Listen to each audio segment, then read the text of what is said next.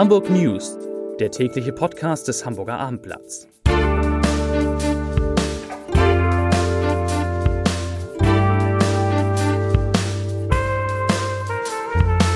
Herzlich willkommen, mein Name ist Bernd Röttger und ich freue mich auf meine Kollegen Kai Schiller, Ulrich Gastorf und Thomas Andri, die heute meine Studiogäste sind. Es wird natürlich um den HSV gehen, ums, äh, um den neuen Wall und es wird um Literatur gehen. Aber zunächst einmal drei Nachrichten aus Hamburg. Die Hamburger haben im vergangenen Jahr 11.000 weitere Autos angemeldet. 794.618 Autos gab es äh, Anfang Januar in Hamburg. Nie gab es mehr Kraftfahrzeuge in der Hansestadt als heute.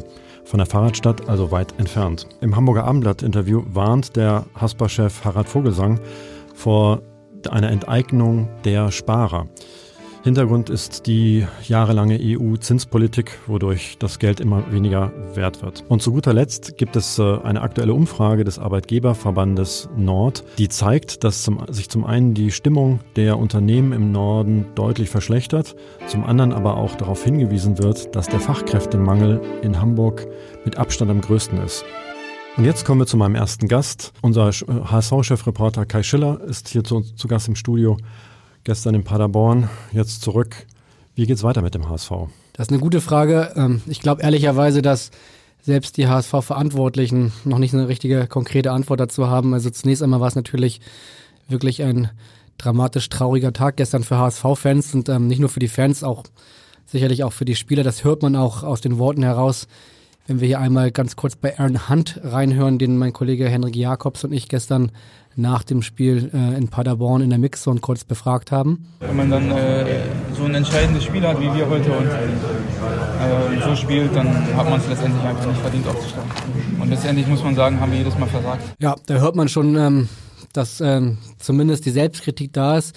Nichtsdestotrotz ähm, muss man jetzt irgendwann mal nach vorne gucken und nachdem jetzt feststeht, dass der HSV mindestens ein Jahr in der zweiten Liga bleibt, ist deine Frage völlig berechtigt. Wie geht's jetzt weiter? Und eine Antwort könnte oder wird, dürfte zumindest sein, dass ähm, Hannes Wolf wird am Sonntag gegen Duisburg auf der Bank sitzen. Das ist für manche nach dem gestrigen Spiel vielleicht auch überraschend.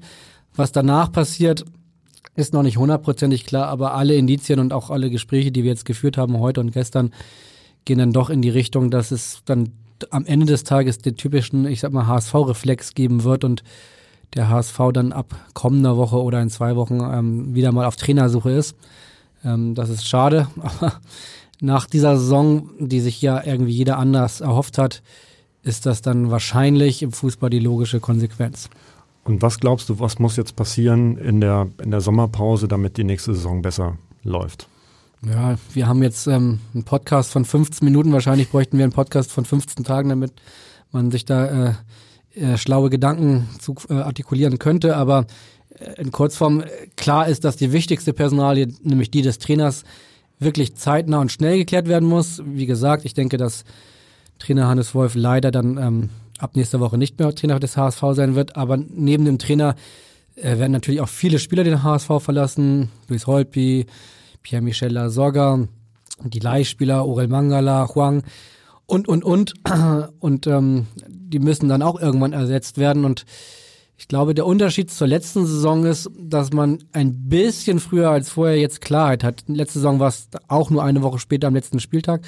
Aber da waren die finanziellen Möglichkeiten immer noch ziemlich lange ungeklärt. Die sind jetzt geklärt. Man hat, man glaubt es kaum ein bisschen mehr Geld, als, ähm, als, äh, als man vor ein paar Wochen noch dachte. Es gibt ein Agreement mit Klaus-Michael Kühne, das wurde abgeschlossen. Es gibt die Fananleihe ist äh, erfolgreich an den Markt gebracht worden und so schwarz irgendwie alles in der HSV, in der schwarz-weiß-blauen blauen HSV-Welt aussieht, ähm, kann man sich ein bisschen Hoffnung machen, dass ähm, ähm, die Sommerpause genutzt wird und dann doch ein, zwei, drei, vier hoffentlich neue Spieler kommen und mit einer jungen Mannschaft ähm, das Projekt Wiederaufstieg dann nochmal neu äh, äh, versucht wird.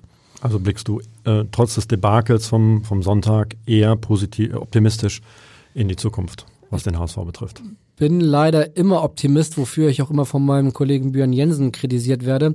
Ähm, optimistisch ist in diesem Fall vielleicht das falsche Wort. Ähm, ich blicke nicht so pessimistisch in die Zukunft, wie manch ein anderer das vielleicht tun wird, was auch klar ist nach diesen letzten acht Wochen, wo, wo nicht ein einziges Mal gewonnen wurde. Man ein kurzer Schwenk, man darf nicht vergessen, dass nach dem 4-0 Derby-Sieg Paderborn zwölf Punkte hinter dem HSV waren. Jetzt ist Paderborn Zweiter und der HSV kann nicht mehr aufsteigen. Aber ich würde auch nicht sagen, was jetzt viele befürchten, dass dem HSV ähm, eine Bochumisierung droht, sage ich mal, dass, dass sie jetzt zum Dino der zweiten Liga werden.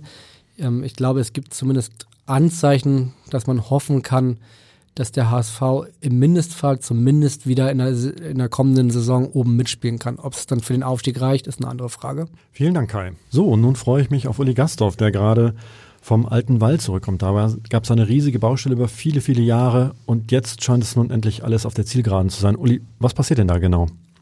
Ja, wie der, wie man schon sehen kann, ähm, am alten Wall inzwischen ist, äh, sind die Gerüste weitgehend abgebaut. Es ist so, dass da eine 150 Meter lange ähm, historische Natur- und Sandsteinfassade jetzt sozusagen wieder in ihrer alten Pracht hergestellt wurde.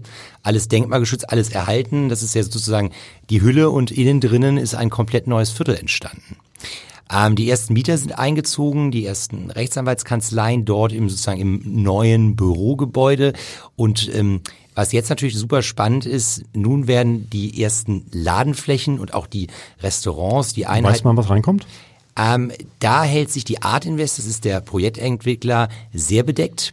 Wir haben schon einmal geschrieben, dass wahrscheinlich eine japanische Modekette einziehen wird auf einer großen Fläche. Das ist Uniqlo. Es ist davon auszugehen, dass auch noch weitere ähm, Modemarken dort einziehen werden in diesen Einheiten. Insgesamt sprechen wir von einer Gesamtfläche von 10.000 Quadratmetern, die sich natürlich auf mehrere Einheiten dann unterteilt. Und es wird auch Gastronomie geben? Es wird einmal ähm, eine Gastronomie geben über zwei Ebenen, die auch direkt an das Foyer des Bucerius Kunstforums angrenzt, was dort ja in neuen Räumen auch am 7. Juni eröffnet. Es die sind quasi vom Rathausmarkt umgezogen in den alten Wall sozusagen, genau. sagen wir mal so 50 Meter weiter um die Ecke.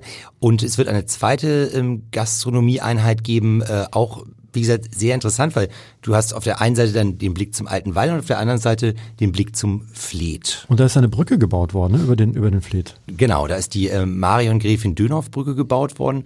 Auch die soll, leider liegt uns zu dieser Sekunde das Datum noch nicht vor, aber das kann noch passieren, dass es noch kommt, ähm, demnächst eröffnet werden und bietet da natürlich eine wunderbare Verbindung. Ich kann dann quasi durch den Rathaus-Innenhof gehen, gehe dann durch die kleine Passage von dem da am alten Wall und gehe dann Richtung Neuer Wall. Also eine und es ist komplett öffentlich, da kann man halt rübergehen dann in das nächste ne genau. Einkaufs. Kann man jederzeit rübergehen, es ist eine, eine öffentliche Brücke und was auch noch ganz toll ist für die Hamburger ist natürlich, dass der alte Wall, dass der wie so ein der hatte ja die ganze Zeit wie so ein Dornröschenschlaf. Eigentlich ist es ja nur bekannt für die Parkplätze der Senatoren, dass die da immer lang gefahren sind. Der wird jetzt auch ähm, ab dem Sommer für ähm, rund zwei Millionen Euro ähm, zu einem Flanierboulevard. Da werden dann eine ganz, eine 23 Meter lange Sitzlandschaft zum Beispiel entstehen zum Ausruhen. Es werden zwei Kunstwerke dort aufgebaut und natürlich die beiden Restaurants, Bistros, Bars, die dort entstehen, werden dort auch ähm, natürlich Terrassen einrichten. Also das Viertel rund um das Rathaus wird deutlich aufgehübscht, deutlich aufgewertet. Es wird deutlich aufgewertet, ja, genau. Ja, vielen Dank, Uli. Und jetzt habe ich hier noch meinen Kollegen Thomas André zu Gast, der jetzt auch einen Podcast macht, einen Literaturpodcast. Was machst du da genau, Thomas? Ich mache es gar nicht alleine, ich mache es zusammen mit Rainer Moritz, das ist der Leiter des Hamburger Literaturhauses. Und wir treffen uns jetzt künftig einmal im Monat, vielleicht auch ein bisschen öfter, und sprechen über interessante Neuerscheinungen. Die müssen nicht immer alle gut sein, aber man muss gut über sie reden können. Vielleicht werden wir uns auch nicht immer einig sein, aber wir wollen interessante Titel vorstellen, die äh, auch für unsere Leser äh, von Interesse sein könnten. Und wie heißt euer Podcast? Er heißt auf gut hamburgisch Next Book Please und die erste Folge ist bereits jetzt auf äh, unter www.abendblatt.de slash podcast zu finden. Und, ähm, um welche Autoren geht es in der ersten Folge? In der ersten Folge haben wir einen Hamburger Autor, Sascha Stanisic, der hat ein Buch geschrieben, das heißt äh, Herkunft. Da geht es, äh, er ist in Bosnien geboren, um sein Ankommen äh, in Deutschland. Dann haben wir Daniela Green, die hat äh, einen äh, Episodenroman geschrieben über fünf Frauen und ihre Liebes- und Lebensgeschichten. Dann haben wir den neuen Roman von äh, Gary Steingart, den amerikanischen Autor, der oft sehr witzig schreibt. Diesmal nicht ganz so.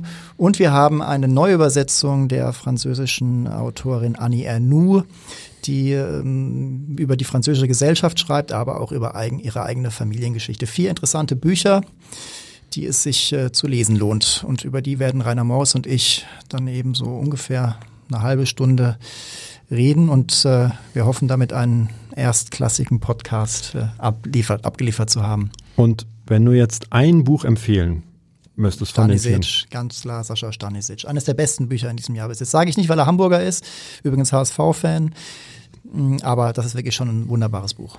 Vielen Dank. Und wie immer zum Ende der Leserbrief des Tages von Andreas Eigenherr. Es geht natürlich um den HSV. Und Herr Eigenherr schreibt, Seit vielleicht zehn Jahren scheitern der HSV und seine Verantwortlichen in schöner Regelmäßigkeit an den eigenen öffentlich gemachten Saisonzielen. Und auch nach dem erneuten Verpassen des Ziels, den Aufstieg in die erste Liga, posaunt der Manager Herr Becker umgehend heraus, nächstes Jahr aufsteigen zu wollen. Die Großkotzigkeit des HSV scheint kein Ende nehmen zu wollen. Wie weit muss er noch sinken, damit endlich hanseatisches Understatement gelebt und gearbeitet wird. Bis morgen dann mit dem About You-Gründer Tarek Müller.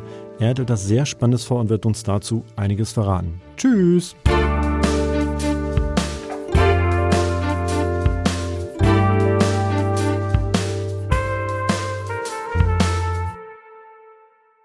Weitere Podcasts vom Hamburger Abendblatt finden Sie auf abendblatt.de slash podcast.